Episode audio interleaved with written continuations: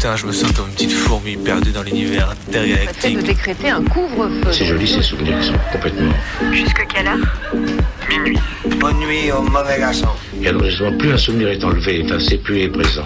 Parce qu'il n'y a pas de, il y a pas de souvenir en fait. Minuit. Décousu. La nuit, ce sont des petits groupes très mobiles qui ont sévi dans mes yeux, Saint-Priest, Dessines, Vénitieux, Lyon. On est encore réveillé sur Canu. Si on, si on l'évoque, s'il y avait une image pour le montrer, serait mieux sans doute.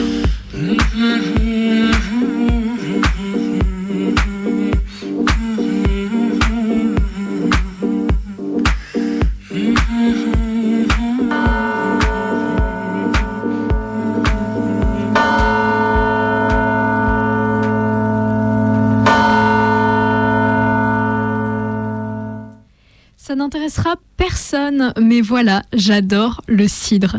Si je vous dis ça, en fait, c'est juste pour justifier le pourquoi du comment j'ai atterri sur un article qui faisait la promotion de cette boisson de cette boisson, alcoolisée mais avec peu de degrés, une gamme de goûts complète et des super bulles fines. Ouais, je sais, je suis super commerciale.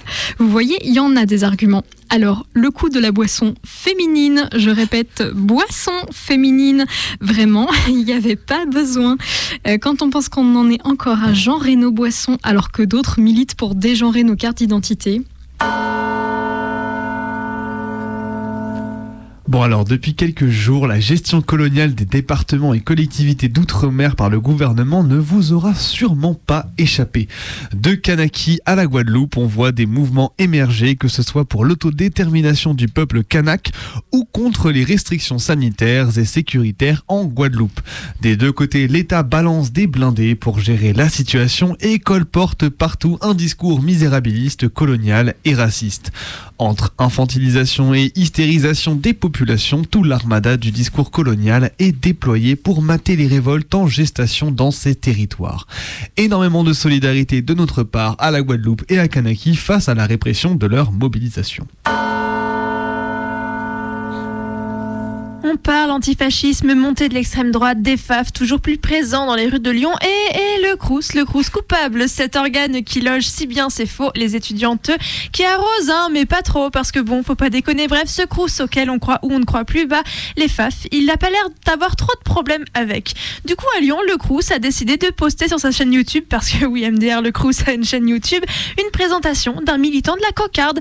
Ah, nos FAF ont du talent, ce sont des syndicalistes invétérés, et donc la cocarde fait sa com en partenariat avec le Crous. Alors on leur dit maintenant ou on attend encore un peu Nick la cocarde et Nick le Crous. Punaise, voilà une phrase que je ne pensais pas prononcer dans cet ordre un jour. Crous coupable. Petit point suivi de lutte. Il y a quelques semaines, vous entendiez le témoignage d'une nouvelle sage-femme en grève, en colère et à plus d'un titre. Je vous refais pas le doc, tout est sur l'audioblog. Mais aujourd'hui, il y a du nouveau. Un accord est tombé. Prime d'activité médicale de 240 euros et augmentation de 78 euros le tout en net et par mois. Alors, on va pas dire merci, mais disons que c'est un début et que la lutte pour de meilleures conditions de travail continue. Le 29 et 30 novembre prochain, les sept matons impliqués dans la mort de Sambali Diabaté au mitard de la tôle de Saint-Martin-de-Ré durant l'été 2016 passeront en jugement au tribunal de La Rochelle. Son codétenu s'était également fait tabasser et a depuis perdu l'usage de ses jambes pour avoir tenté d'alerter les gens à propos de la mort de Sambali. Donc depuis l'enquête piétine à cause de la matonnerie qui protège ce tombeau qu'est la tôle de Saint-Martin-de-Ré où Sambali n'est pas le premier à mourir de manière suspecte. Donc si vous êtes dans le coin, la famille de Sambali vous invite à venir au tribunal de La Rochelle pour le, la soutenir dans sa quête de vérité face aux matons. À la mémoire de Sambali, donc tué par les matons et en soutien à ses proches, on ne le répétera jamais assez, fermons les quartiers disciplinaires et les quartiers d'isolement ainsi que toutes les tôles. La prison tue. Et pendant que nous toutes organisent des manifs pépouses où Némésis s'invite en toute impunité accompagné de bas à cocarde, tiens, eh bien comme signalé il y a des semaines, la journée du souvenir trans se trouvait invisibilisée par les femmes blanches bourgeoises institutionnelles TERF, pardon. Samedi, donc, c'était la journée du souvenir trans où se sont réunies tout de même des milliers de personnes pour rendre hommage aux trop, beaucoup trop nombreuses personnes trans assassinées, agressées, expulsées, suicidées. On le rappelle, ce sont 375 personnes trans et non binaires qui ont été assassinées cette année, un chiffre en hausse de 7% 10% par rapport à l'année précédente. 58% d'entre elles étaient des travailleuses du sexe, 96% étaient des femmes trans ou transfemmes, 89% des personnes assassinées aux USA étaient des personnes racisées et 43% des personnes assassinées en Europe étaient des personnes migrantes. La transphobie tue. Souvenons-nous des victimes et battons-nous. Vous la connaissez, la rubrique flippant dans les actus? En même temps, pour parler de la perquisition de centaines de kilos d'armement et autres joyeusetés agrémentées de croix gammées, flippant semble être un terme approprié. Mais quand tu sais que l'un des deux hommes interpellés est, tiens, comme de par hasard, un militaire, tu pourrais te dire que la rubrique, elle pourrait s'appeler comme ça, comme de par hasard, et que ça sonnerait pas trop mal. Bah, bah, bah alors la cocarde, on joue les petits syndiqués d'extrême droite pour doubler l'uni dans les facs de FAF. On sort ses petits bras musclés pour taper du gauchiste en fin de manif féministe tout en servant de service d'ordre en carton pour le groupe pseudo-féministe Nemesis.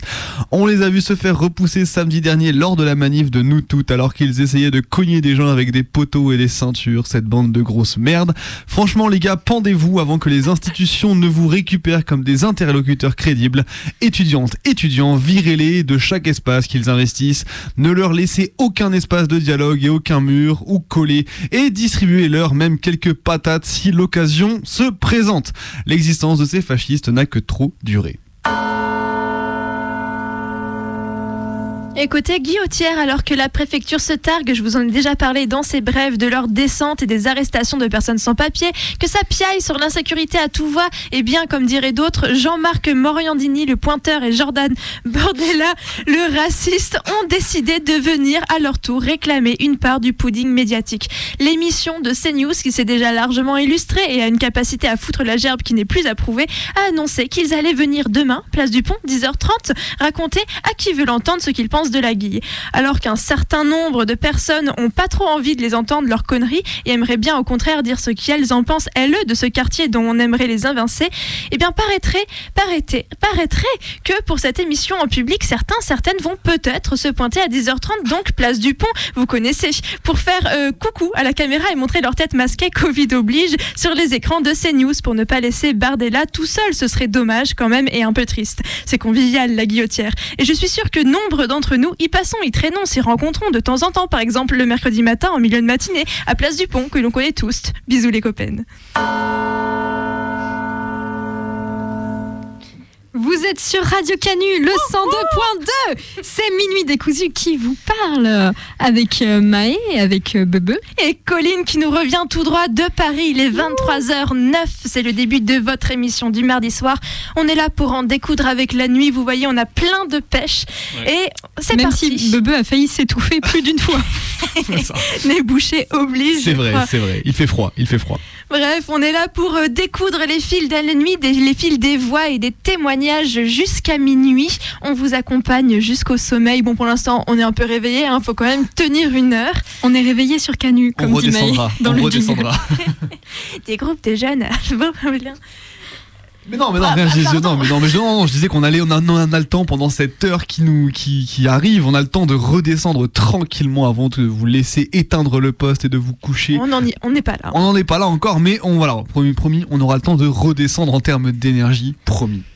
Bon, et si vous voulez partager votre énergie avec nous quand même, on vous rappelle que vous pouvez nous téléphoner au 04 78 39 18 15. Un petit coup de fil, on vous dira oui, bonjour, allô Mini Petit Cousu, bonjour, bien On sûr. est hein. hyper sympa. Appelez-nous et puis euh, vous passerez une chanson de votre choix, une musique. Et puis si vous avez une petite histoire à raconter par rapport à cette musique, mais c'est tout bonus. Nous, on prend tout. On, prend, tout. 04 78 39 18 15 et puis on va laisser la parole à Bebe qui nous a préparé un récit d'action militante comme tous les mardis. On vous entraîne dans ces actions militantes inspirantes ou, euh, ou particulièrement importantes aussi à, à retracer euh, dans cette émission. Et ce soir, tu nous parles de... De la mutinerie de la prison d'Ensisheim en Alsace en 1988. On est dans la prison, on est les mutins. Oui. Tu entends Oui, oui, très bien. Tu passes sur antenne pour le moment. Ah, en plus Oui, oui, oui, vas-y. Je passe sur antenne. Vas-y, C'est bon, si c'est bon. des choses à dire, pourquoi est-ce que vous faites ça Pourquoi? Oui. Pour les conditions de détention? Attends, je vais te passer quelqu'un d'intelligent. On avait entendu parler justement par des, des transferts ou par des visites euh, au parloir qu'il y avait eu une révolte. euh, je ne sais plus dans quel ordre que c'était, mais je sais qu'il y avait Clairvaux et Toul. Ouais, ben bon, c'est c'est simple, hein, pour les conditions de détention qui sont exécrables. Ici, on vit dans des cellules, dans des cellules super dégueulasses. La bouffe est dégueulasse. Euh, on, nous, on nous donne des vases hyper dégueulasses. Enfin, c'est inadmissible. Quoi, on vit ici comme des bêtes. Alors, nous avons décidé, d'un commun accord, de foutre tout bordel en l'air. Et ces choses faites aujourd'hui, nous sommes bien heureux.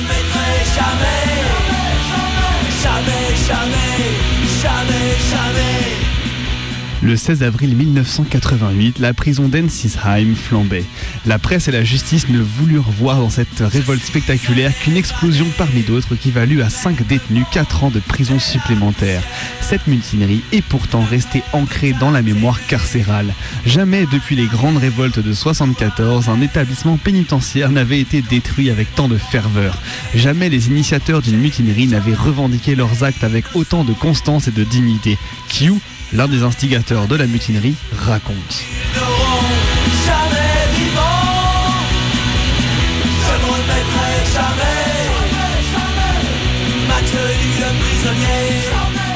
J'avais déjà eu la tête de dans la tête de reproduire ce qui s'était passé au bâtiment D4 de Fleury en 85. J'avais raté cet événement. Je connaissais plein de gens qui avaient participé. Je trouvais ça assez fascinant de pouvoir prendre le contrôle d'une prison en saccageant tout, en brûlant tout. Le message était clair. Ta prison, on n'en veut plus. Comment tu fais maintenant qu'on a tout détruit? La révolte est partie d'une tentative d'évasion. On voulait s'attacher, on voulait s'arracher. On s'est fait serrer, on s'est retrouvé au mitard, un peu énervé, d'autant que le directeur est venu se foutre de notre gueule en disant Eh ben, c'est une belle évasion, dommage que vous l'ayez raté, c'était du travail très propre. En revenant du prétoire, GG m'a appelé à la fenêtre et m'a dit Je crois maintenant qu'on va lui faire du travail très sale. Du coup, on a remonté un peu rapidement un projet pour s'arracher en prenant directement un maton et les clés. En partant du mitard, on a attrapé des matons pour essayer de s'évader. On a vite compris que ça allait pas être possible parce que l'alarme était donnée.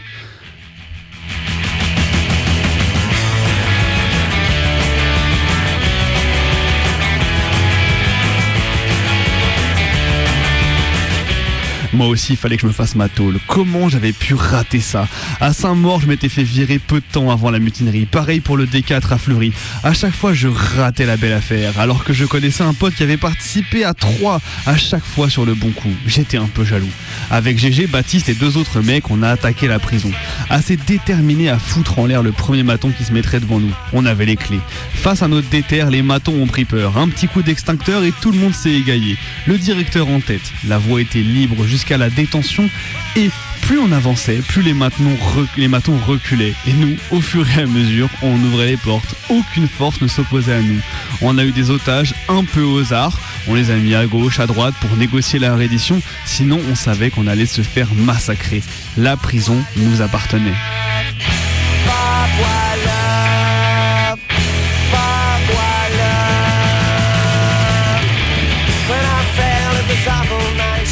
On ne reconnaissait plus aucune autorité. L'idée c'était de rendre la prison hors service. Les cellules ont été ouvertes une par une. Au début, les mecs ne comprenaient pas ce que ce, que ce soit un détenu qui leur ouvre. Quand j'ouvrais, je disais bonjour, c'est la révolution. Et comme ils ne savaient pas sortir des cellules, j'ai pris une télé pour expliquer ce que c'était que la révolution et je l'ai jeté du troisième étage. Ça a fait un bruit énorme. Tout le monde est sorti ébahi. Après avoir vérifié qu'il n'y avait plus de matons, c'est parti en live, mais d'une force, ils se sont déchaînés. Une veste de maton a été traînée sur une chaise, ils l'ont lacérée. Il en il y en avait un qui tapait sur un mur avec une barre de fer. Alors je lui ai demandé, mais qu'est-ce que tu fais? Complètement halluciné, il m'a répondu, faut tout casser. Toute la rancœur s'exprimait. Ils ont niqué la prison en une demi-heure.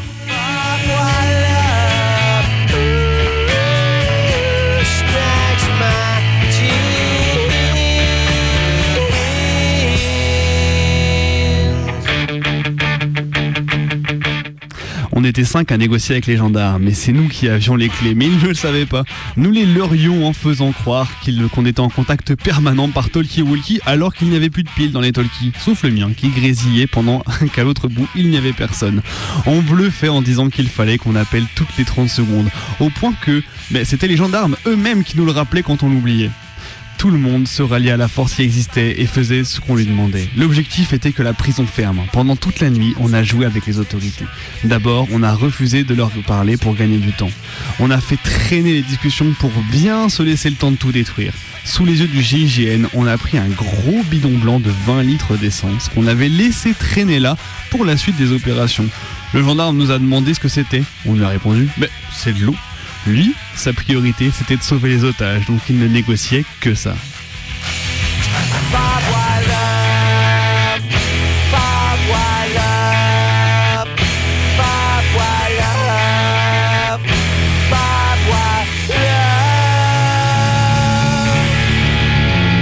Les gendarmes n'osent pas rentrer, hein. les gendarmes n'osent pas rentrer pour le moment. On a tout en main, quoi. hein. Toute la prison de Saint-Gilles est démolie, hein. enfin à l'intérieur du moins. hein. Les ouais, ouais, toutes les ailes, c'est le bordel partout. c'est bien. Dis, euh, bon, À moins, à moins l'aile A, hein. Comment Encourage à tous, hein. Oui.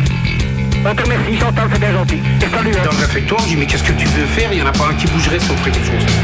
Puis j'ai entendu une paire de trois qui disaient ouais, ouais, ouais. Alors je me suis levé et puis j'ai dit bon bah toi capable de casser. Alors, on fait une mutinerie, alors dans ces deux conditions-là, puis il y en a paire. Et moi j'ai donné rendez-vous et puis c'est moi qui ai fait partir la mutinerie en discutant, en leur disant bah écoutez, puisque vous êtes tous comme ça, bon, on est partant, et ben on pète demain.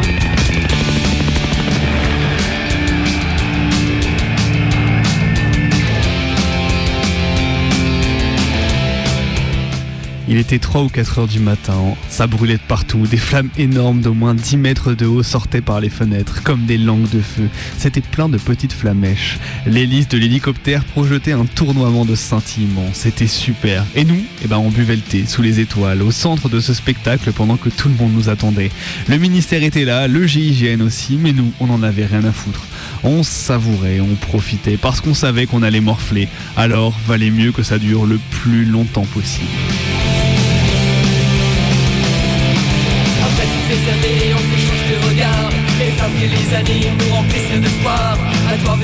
Le procureur voulait pas négocier avec nous. Pour lui, nous n'étions qu'une petite bande de voyous de banlieue. Je me souviens de son attitude. On était cinq dans une cellule de mitard.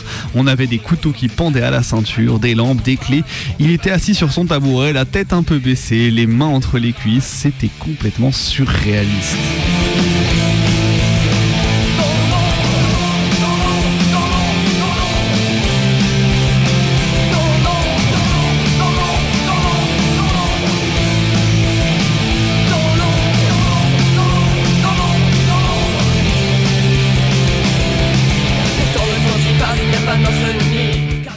Ça a duré 24 heures. Il était 4 heures de l'après-midi quand ils nous ont mis en garde à vue. Le lendemain, ils nous ont interrogés. J'ai accepté de faire une déposition pour expliquer les raisons de la révolte. On était contre la pénitentiaire, on était pour la fermeture des quartiers d'isolement, revendication déjà portée par les mutins de Saint-Maur. On a repris exactement la même plateforme sortie après les mouvements de 1985.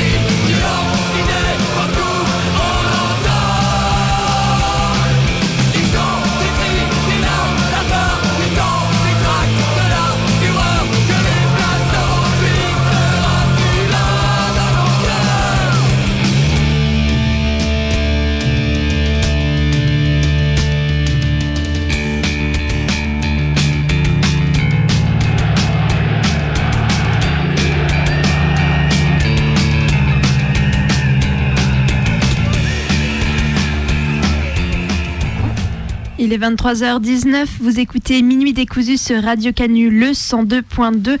Ce sont des ondes rebelles et des voix rebelles ce soir. Benoît, tu nous as parlé de mutinerie. Exactement, donc de la mutinerie d'Ensisheim, racontée donc par Q, un, militant anticarcéral détenu dans les années 80, euh, majeur en fait, qui a écrit le bouquin euh, Beau comme une prison qui brûle. Euh, et donc j'ai trouvé ce texte dans le superbe bouquin qui s'appelle À ceux qui se croient libres, donc une des lettres et des témoignages qui ont été recueillis par Nadia Ménanger.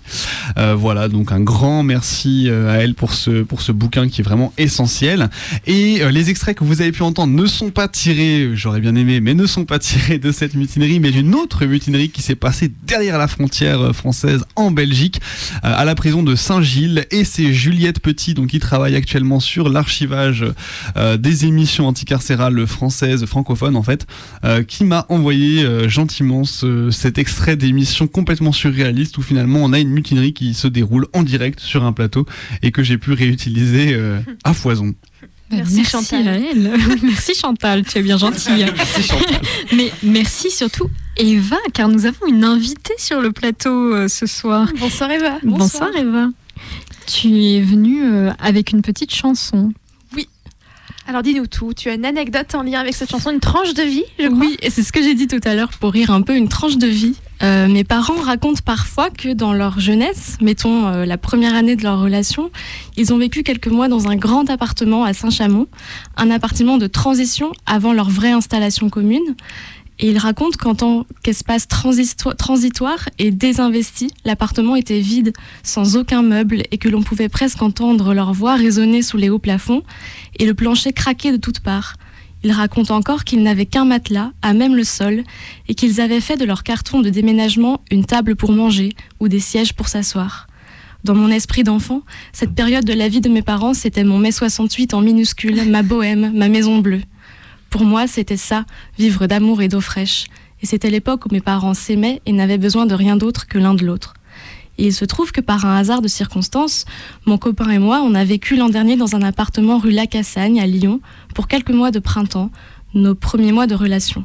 Et comme mes parents à l'époque, on n'avait rien d'autre qu'un matelas sur le plancher craquant et une table, où on a passé des heures à jouer aux échecs et à écouter de la musique, des musiques qui restent pour moi associées à cet espace hors du temps, plus libre que jamais, et où bizarrement j'avais l'impression de comprendre une époque, de comprendre mes parents, comme à travers une brèche dans le temps. Et cette joie mêlée de nostalgie pour moi, c'est Sultan of Swing de Dire Straits.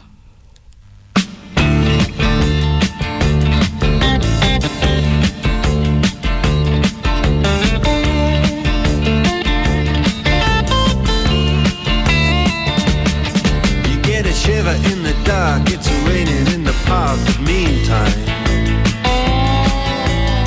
Sound of the river, you stop and you hold everything. Band is blowing Dixie, double fall time. You feel alright when you hear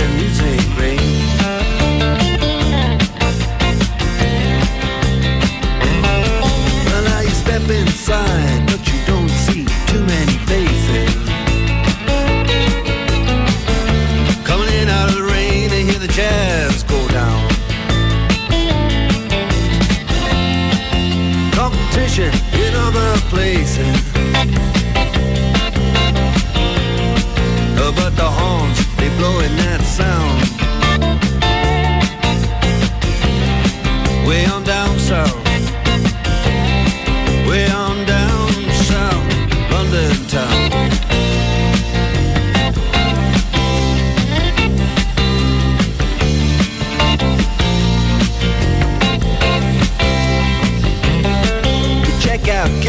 George.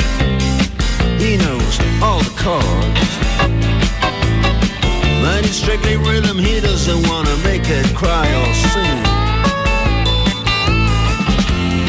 If any old guitar is all he can afford When he gets up under the lights to play his thing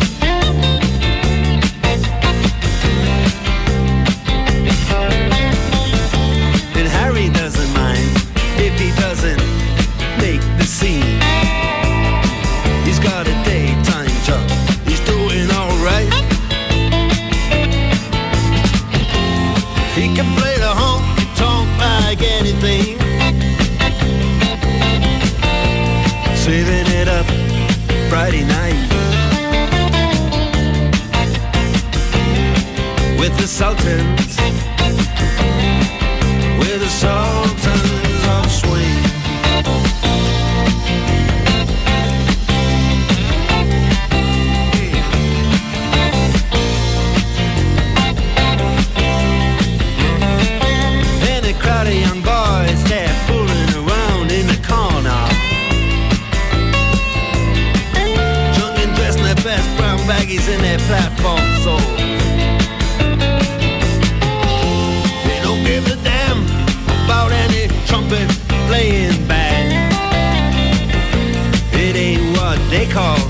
And roll.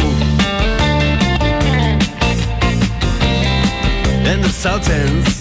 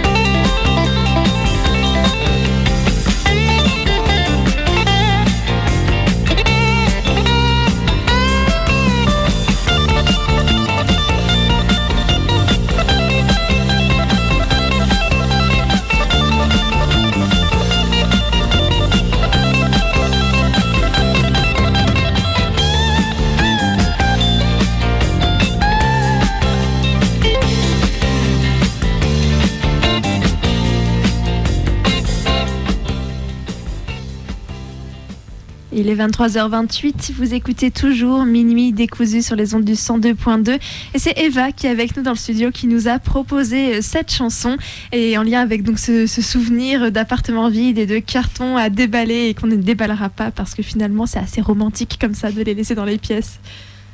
Merci pour euh, ce moment hors du temps, Eva. Merci. Et on va poursuivre du coup donc cette émission après ce petit moment musical, après cette action militante. Ben, vous connaissez maintenant un petit peu la chanson. Et ben on va commencer. oui, on me fait signe que je peux rappeler tout d'abord que cher auditoriste derrière ton maybe. petit poste de radio ou ton ordinateur, ton téléphone, peu importe le moyen de diffusion de ton choix, tu peux nous appeler au 04 78 39 18 15 pour nous proposer un petit big up, comme Eva vient de le faire, un petit big up, un petit morceau. Alors, Eva est peut-être très impressionnante sur tout ce qu'elle a raconté en termes d'anecdotes, mais sache qu'il ne faut pas être impressionné. Un simple big up suffit. Nous, on sera ravis de t'entendre. 04 78 39 18 15 et en attendant on enchaîne avec Colline qui nous a préparé un témoignage. Tout à fait. Je vous amène un doc cette semaine avec euh, Delphine qui nous, qui nous témoigne d'un moment de vie euh, particulier qu'elle est en train de vivre. Donc je vous propose qu'on lui passe tout de suite le micro. Yeah, yeah, yeah, yeah, la. Yeah, yeah, yeah, yeah, la.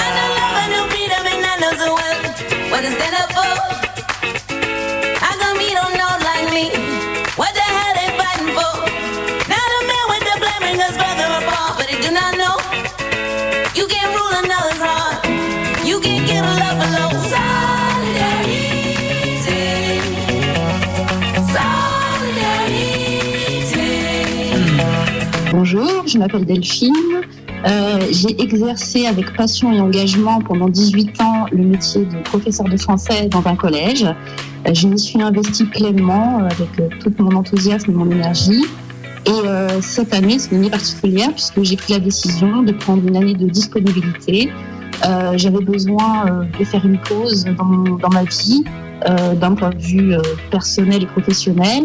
Euh, ça fait peut-être trois ans que je m'interroge beaucoup sur ce que je transmets à mes élèves euh, dans un monde de plus en plus incertain euh, où des questions vraiment de crise écologique euh, m'interrogent, me préoccupent profondément. Et je me suis posé la question de savoir comment je pouvais, dans ce monde-là, faire ma part. Donc cette année, c'est vraiment une année d'expérience. Euh, je l'ai associée aussi à un déménagement, puisque jusqu'à présent, euh, j'habitais dans le Val d'Oise. Et que là, je tente une aventure en Bretagne avec l'idée euh, de développer potentiellement un mode de vie alternatif. Ça fait de nombreuses années que je commence que je m'intéresse à l'écologie. Je pense que ça date de la période où j'étais enceinte de ma fille où euh, je me suis demandé euh, déjà ce que j'allais mettre comme aliment dans la bouche de ma fille et aussi quel monde euh, j'allais lui transmettre. Je pense que ma, voilà, mes convictions sur l'écologie sont, sont arrivées à ce moment-là. Euh, après, ça a pris du temps parce que voilà, je suis loin d'être parfaite et que euh, je fais des petits pas comme chacun pour euh, préserver davantage la nature, pour réduire mon empreinte carbone et j'ai encore euh, de grands pas à accomplir. Le, le moment de basculement où je me suis dit que c'était important euh, de ne plus rester dans le rêve, mais de passer à la tentative d'une réalisation concrète, j'ai ressenti depuis peut-être euh, 3-4 ans un espèce de, de mal-être en moi où j'ai beaucoup réinterrogé mon métier et au sens de ce métier que par ailleurs euh, euh, j'adore et que j'ai vraiment investi pleinement. Je pense aussi euh, que la mort de mon père en 2019, qui est un événement marquant pour moi, a aussi m'a fait aussi réfléchir bah, au sens de l'existence, au sens de la vie. Donc tout ça, ça a mis peut-être 3-4 ans à germer en moi, à ce que tout ça vraiment euh, fasse sens. J'imagine euh, euh, une nouvelle vie, une nouvelle façon de transmettre et d'enseigner. Euh, mon idée, mon rêve, on va dire, ce serait de trouver en Bretagne un, lieu de nature inspirant, qu'on peut appeler un écolieu, euh, dans lequel je pourrais développer des hébergements insolites en bois, respectueux de la nature, mais surtout dans un second temps, pouvoir mettre en place euh, des activités pédagogiques euh, qui euh, permettraient de sensibiliser les jeunes à la nature. Euh, déjà tous les gens qui viendraient ou mes hôtes que je pourrais recevoir dans ce lieu de nature. J'aimerais y installer aussi un espace en permaculture. Dans l'idéal, partager avec d'autres, parce que mon projet, je ne le veux pas égoïste, je le voudrais solidaire. Et euh, concernant justement ces activités pédagogiques que j'ai en tête, je me dis que euh, ce qui sensibilise, c'est beaucoup les mythes, les histoires, les contes. Et j'aimerais pouvoir euh, mettre en voie euh, des contes qui euh, rendent hommage et célèbrent la nature pour donner envie euh, de la respecter. J'aimerais aussi développer des, des ateliers d'écriture au sein de la nature. Voilà, la poésie, les haïkus, tout ça toujours dans ce but euh, de prendre conscience de ce magnifique patrimoine qu'on a, de cet héritage. Euh, et je crois, dans une nouvelle génération, il n'y a qu'eux qui peuvent euh, réagir et prendre à bras le corps euh, cette planète que nous avons déjà euh, tant abîmée. Donc tout ça va me demander du temps, de l'énergie, mais euh, voilà, c'est vraiment un, rêve profond, une envie, euh, une envie de pédagogie différente et une envie de transmission. Dans l'idéal, euh, j'aimerais aussi rencontrer des gens qui pourraient partager l'envie d'un projet comme ça, euh, pour aussi euh, vivre ensemble, parce que voilà, je, je suis vraiment consciente de ce qui euh, nous attend dans l'avenir. Euh, je crains que la crise qui nous attend soit très rude, nous tombe dessus brutalement, parce que finalement, on entend les rapports du GIEC, on entend ce qui se passe dans le monde, mais ça reste très lointain et notre vie quotidienne continue euh, euh, dans une espèce d'insouciance malgré tout. Et donc, j'aimerais qu'à plusieurs, de façon locale, on puisse trouver des solutions pour inventer presque un autre type de société. Alors là, c'est quand je vais vraiment très loin dans mon, dans mon utopie. C'est-à-dire, est-ce qu'on ne pourrait pas essayer de vivre ensemble dans la solidarité et le partage et d'inventer une autre façon euh, d'être dans la nature euh, sans l'exploiter, en la respectant. Alors je sais qu'il existe déjà ce genre de lieu et pour l'instant, moi, je suis dans cette phase de savoir Est-ce que j'entame mon projet seul? Est-ce que je me rapproche d'autres éco-villages ou écolieux qui existent déjà en Bretagne? Les gens qui ont peur des, symptômes liés au réchauffement climatique, c'est des peurs classiques que les psychologues connaissent bien, des peurs somatiques, par exemple la peur de, de ne plus bien manger. Euh, donc c'est des peurs assez primaires. Ensuite, vous avez des peurs plus secondaires qui sont des anxiétés, c'est-à-dire euh, je dors mal la nuit parce que je m'imagine des choses vis-à-vis de, mon destin. Tout le monde a peur. L'action permet justement de lutter contre les phénomènes dépressifs, la tristesse, la colère.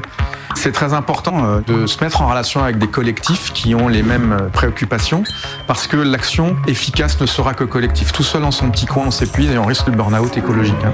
C'est-à-dire un épuisement très rapide de ses propres ressources face à l'épuisement des ressources euh, naturelles.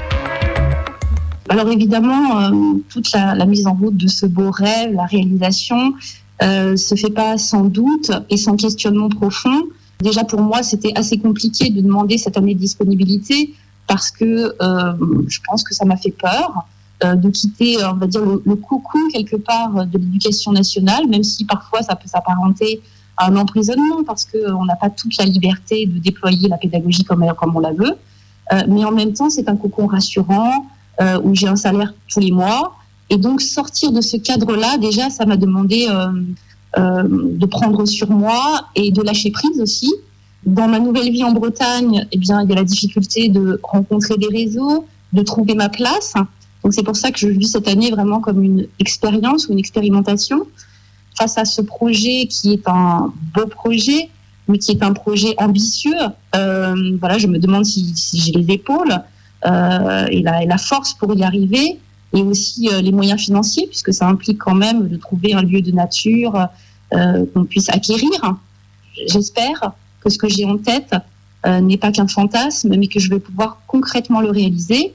Pour ça, depuis que je suis arrivée en Bretagne, eh bien, j'essaye de rencontrer des gens. Je vais visiter des écolieux, des écovillages. Je fais à l'heure actuelle une formation qui s'appelle Entreprendre au féminin en Bretagne.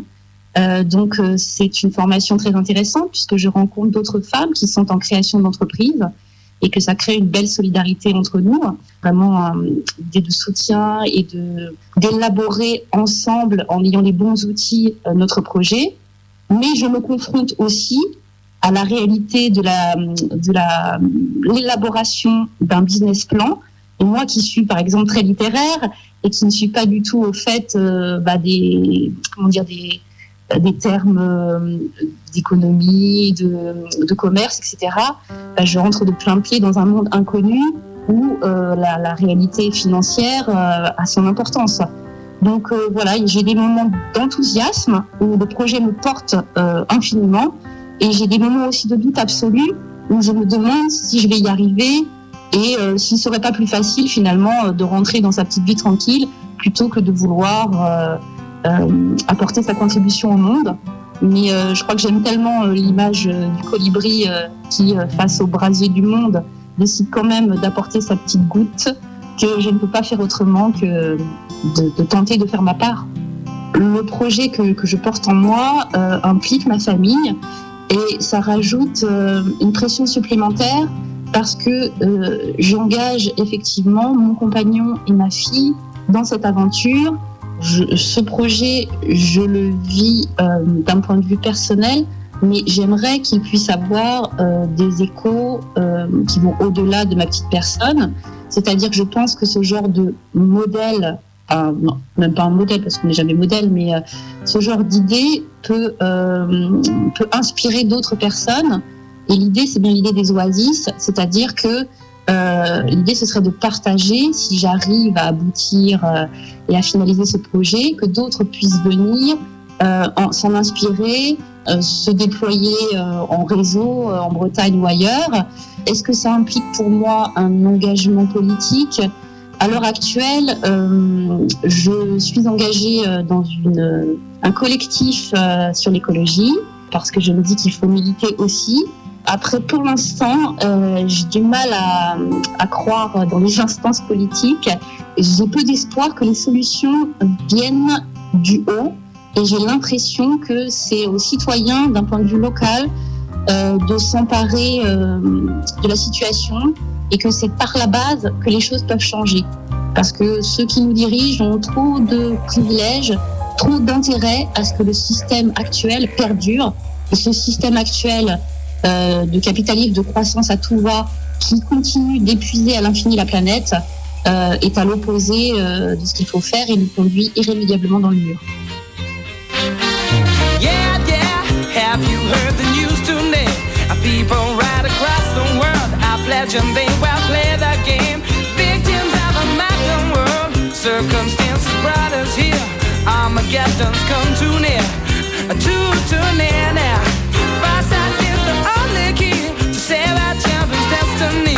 Consequences. Are so grave,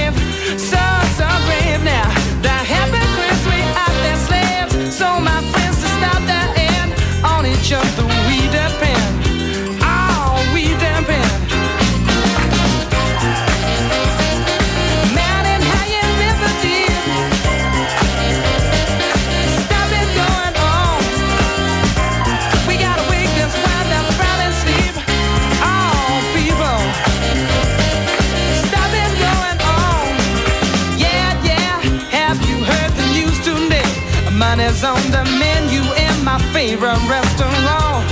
Well, don't talk about quantity, cause there's no fish left in the sea. Greedy men been telling of the laughter ever was. And you better play it nature's way, or she won't take it all away. And don't try and tell me you know my band, her bad right from wrong. Oh, you've upset the balance, man. Done the only thing you can. Now my life is in your hands.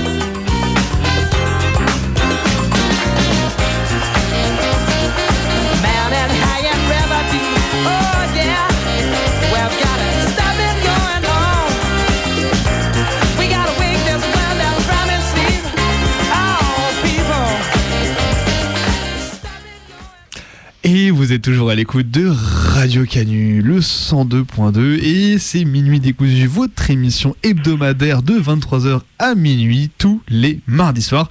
Je suis en compagnie de Maë et de Colline, et nous avons un auditeur en ligne. Bonsoir. Bonsoir. Tu nous entends? Allô? La connexion. Les Ah, ondes. Allô, allô, allô, est-ce que si tu es au bout du fil, est-ce que tu nous entends? J'entends qu'il y a un petit grésillement qui indique. Quelqu'un respire. Quelqu'un respire. Quelqu'un respire. Alors, alors. Alors, alors, je ne sais pas. Tant qu'il y a du souffle, il y a de la vie.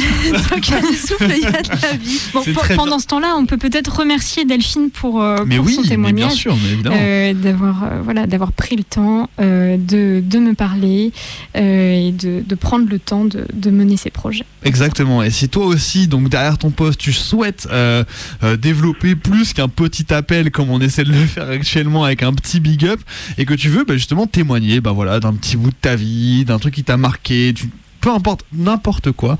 Nous, on est prêt à te tendre le micro et pour ça, il suffit de nous écrire donc sur notre adresse mail minuitdécousu@laposte.net, voire nous contacter en MP sur notre Twitter m pardon, m décousu et on sera ravi bah, du coup de donner suite et de, de bah, voilà de faire ce genre de doc qu'a fait Colline juste avant.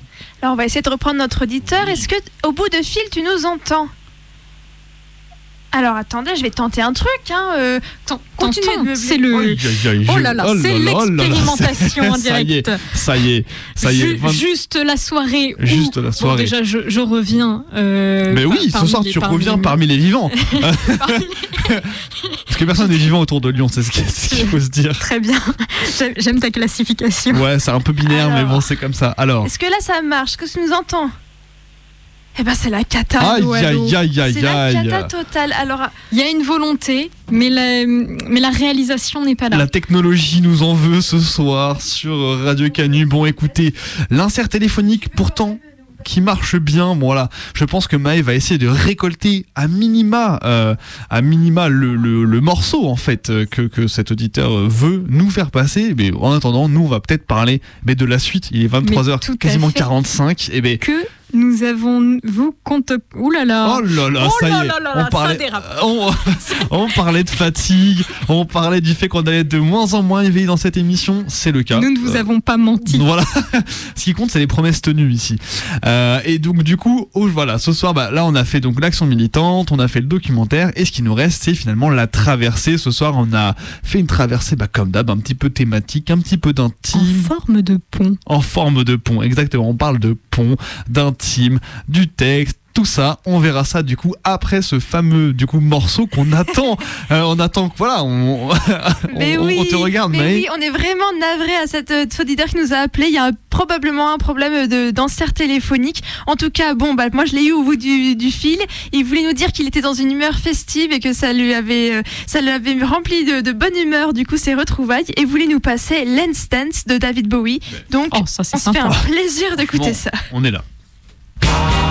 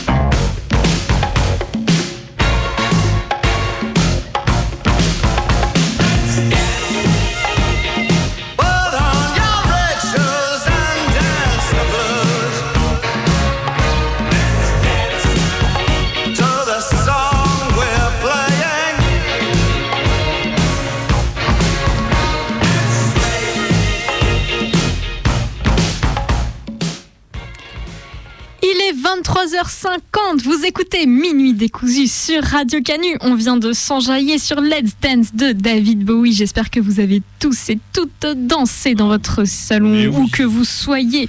Au Derrière moins bougez régie. un peu les hanches derrière la Et régie. qui ne marche pas. Mmh.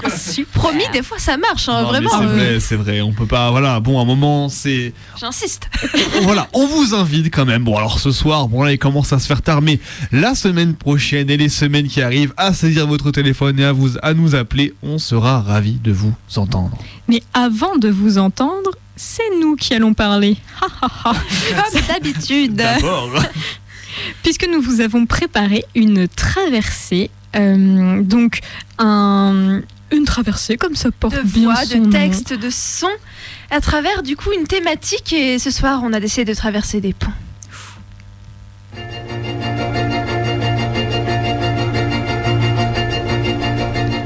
Elle ouvrait la bouche pour crier son émerveillement lorsqu'elle le découvrit. Elle resta muette. Le pont s'envolait vers le ciel, en une courbe gracieuse et puissante à la fois. Il scintillait comme s'il était de lumière et non de matière, et juste avant de toucher les étoiles, redescendait à des kilomètres de là sur l'autre rive. Ses proportions tenaient du miracle, comme la facilité avec laquelle il se jouait de la pesanteur. C'était une merveille de pureté et de perfection. Des larmes montèrent aux yeux de Camille. Qu'est-ce que c'est? réussit-elle à dire. L'arche, répondit simplement Edwin. Dans son dos, le soleil commença à basculer derrière l'horizon et elle comprit pourquoi Edwin avait retardé le départ du matin. Il souhaitait qu'ils arrivent à ce lieu à ce moment précis de la journée. Le ciel se teinta d'or et de sang et l'arche explosa. Les cristaux qui semblaient la constituer captèrent une nuance différente dans la palette qu'offrait le soleil couchant. Ils amplifièrent ses couleurs, les dispersant dans toutes les directions de l'arche, et l'arche devint le centre d'un univers de lumière.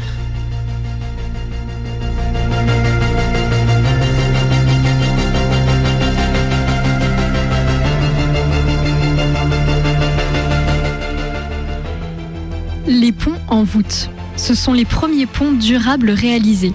Ils ne travaillent qu'en compression. Le matériau de construction est la pierre. La voûte est constituée de pierres rayonnantes comprimées sous la charge des véhicules empruntant le pont. Les efforts se répartissent sur les piles et sur les culées à chaque extrémité.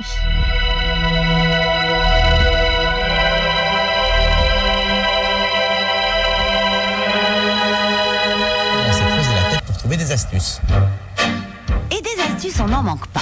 Par exemple, des ponts basculants pour faire passer un bateau de temps en temps, ou bien un pont transbordeur. Là, les bateaux passent sans problème, mais c'est dans une benne que l'on traverse la rivière. En fait, chaque projet de pont amène à une solution différente. À Saint-Malo, au 19e siècle, il y avait même un pont tracté par une machine à vapeur qui roulait sur le fond, à marée basse comme à marée haute.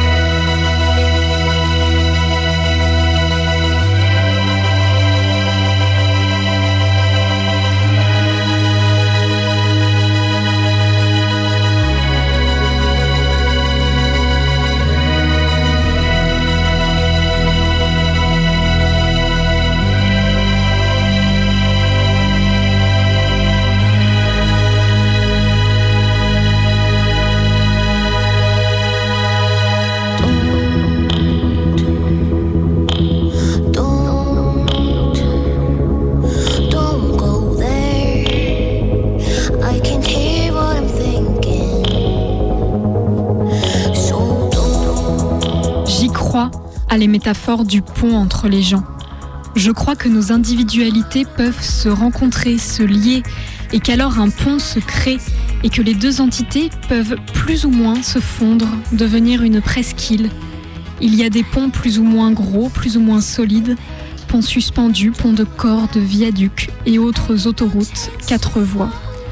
Et il y a les ponts coupés. Un pont coupé est un pont qui est toujours là, dont on peut venir visiter les ruines, venir observer la place immense du manque et de l'absence, la déchirure de la perte. Un pont coupé n'est pas un pont qu'on a arrêté de traverser et qui s'est écroulé de lui-même face au poids de la végétation qui s'est développée ou qui ralentit ou empêche la traversée. Un pont coupé, c'est du sabotage, un éclat, une manière de se protéger aussi, d'interdire toute forme de visite, tout mélange des individualités. Un pont coupé, ça donne froid pour toujours.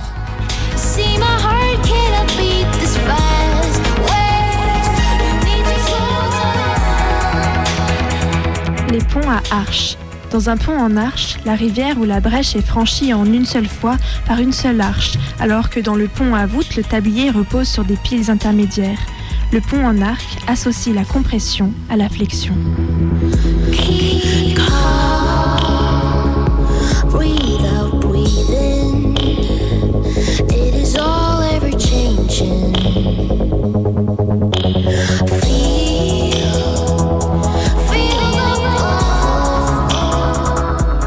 Il avait pensé qu'il se sentirait bizarre ici, sur Uras, perdu, étranger, déconcerté, et il ne ressentait rien de tel. Évidemment, il y avait d'innombrables choses qu'il ne comprenait pas. Il voyait qu'elles étaient nombreuses maintenant, cette société incroyablement complexe, avec toutes ses nations, ses classes, ses cultes, ses coutumes, et son interminable histoire, munificente et terrifiante à la fois. Chaque individu qu'il rencontrait était un mystère, plein de surprises. Mais ils n'étaient pas les égoïstes froids et flagrants qu'il avait cru trouver. Ils étaient aussi complexes et variés que leur culture, que leur environnement. Et ils étaient intelligents et aimables. Il le traitait comme un frère. Il faisait tout ce qu'il pouvait pour qu'il ne se sente pas perdu, pas étranger, mais chez lui. Et il se sentait chez lui. Il ne pouvait pas s'en empêcher. Le monde entier, la douceur de l'air, les rayons du soleil éclairant les collines, même le tiraillement de la gravité, tout cela lui affirmait que son foyer se trouvait ici, sur la planète de sa race, et il avait le droit à toute cette beauté. Le silence, le profond silence d'Anarès. Il y pensait la nuit. Aucun oiseau n'y chantait. Il n'y avait d'autre voix que les voix humaines. Le silence et les terres arides.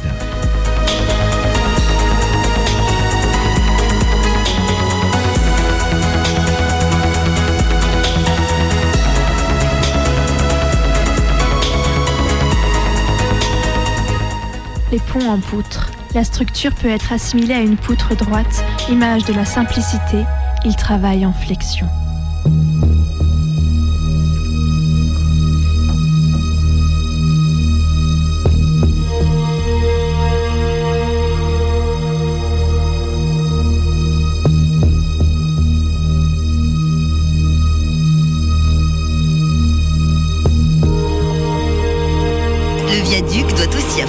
Vents parfois très violents.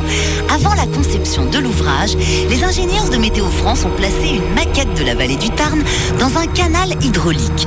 Le déplacement de l'eau simule l'écoulement du vent autour de l'ouvrage. On a pu ainsi dimensionner les piles et le tablier en fonction du vent auquel ils allaient être soumis. Des études complémentaires en soufflerie ont été ensuite réalisées afin de modifier la forme du tablier pour qu'il puisse résister à des vents de 200 km/h.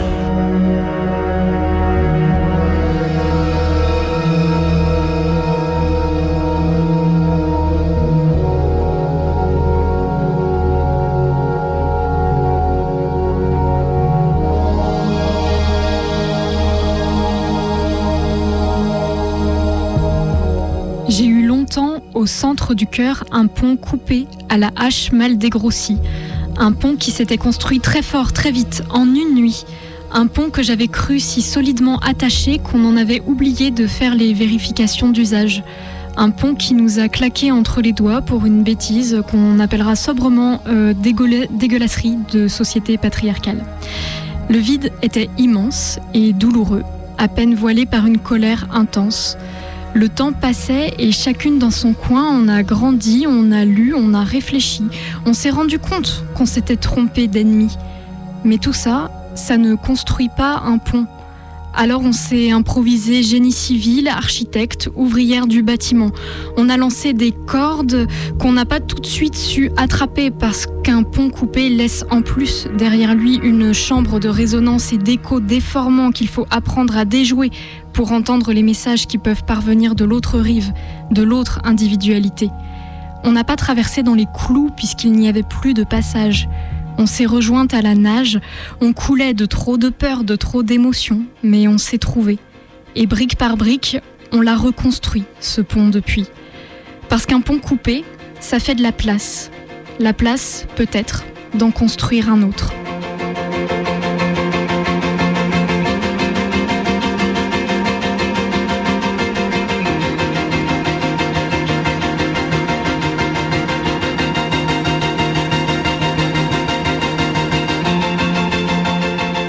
Suspendus. Pont dont le tablier est suspendu à des pylônes par un système de câbles. Il est rangé dans la famille des ponts à câbles combinant la traction, la compression et la flexion dans un fonctionnement plus complexe que les précédentes familles. Les pylônes s'élèvent au-dessus du tablier et supportent un ou deux câbles principaux appelés câbles porteurs qui vont d'une culée à l'autre, un de chaque côté du tablier. Ces câbles soutiennent le tablier par l'intermédiaire d'un ensemble de câbles verticaux, les suspenses.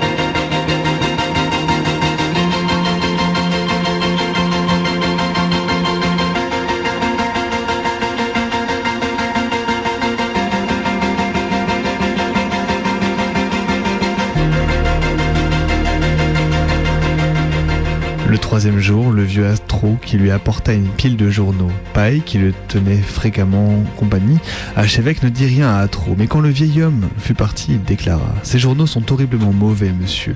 Cela peut être amusant, mais ne croyez rien de ce que vous y lirez. Archevêque puis le premier journal. Il était mal imprimé sur un papier grossier, le premier artefact fait sans soin qu'il voyait à Uras.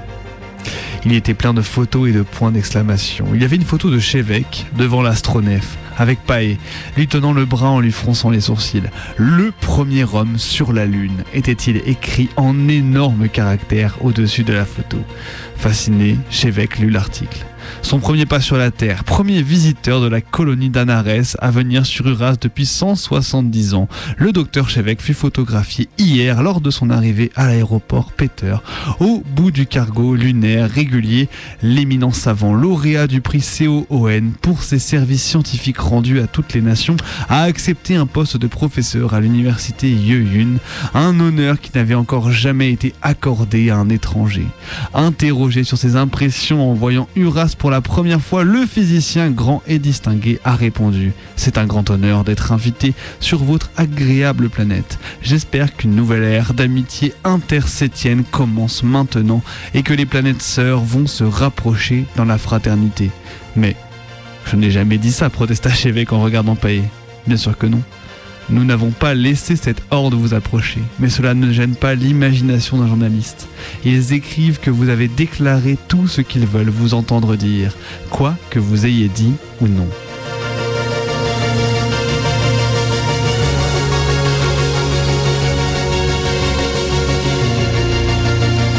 Les ponts à haubans, type de pont à câble en acier.